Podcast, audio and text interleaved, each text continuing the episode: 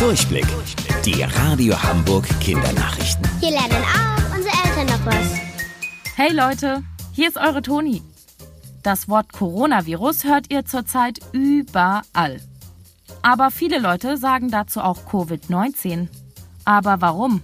Ist das dasselbe? Das schon mal vorneweg. Nein, Coronavirus und Covid-19 sind nicht dasselbe.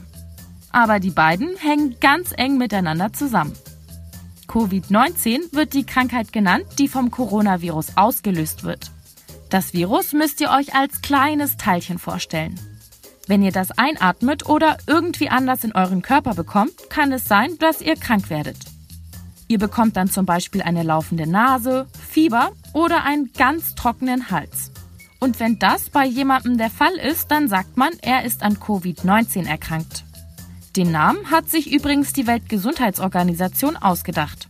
Am 11. Februar wurde die Krankheit offiziell Covid-19 genannt. Die 19 steht dabei für das Jahr, als die Krankheit zum ersten Mal aufgetreten ist. 2019. Mumien, Pharaonen oder die Pyramiden. Das alte Ägypten ist mega spannend. Die Pyramiden sind eigentlich das Reiseziel in Ägypten. Gerade dürft ihr da leider nicht hinfliegen. Müsst ihr auch nicht.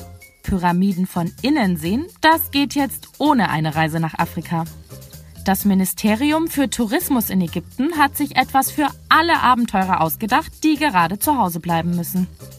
Mit dem Computer macht ihr einfach eine 3D-Tour online. Dabei klickt ihr euch durch die alten Gräber der Pharaonen. Echt spannend. Alle Infos dazu findet ihr auf unserer Homepage.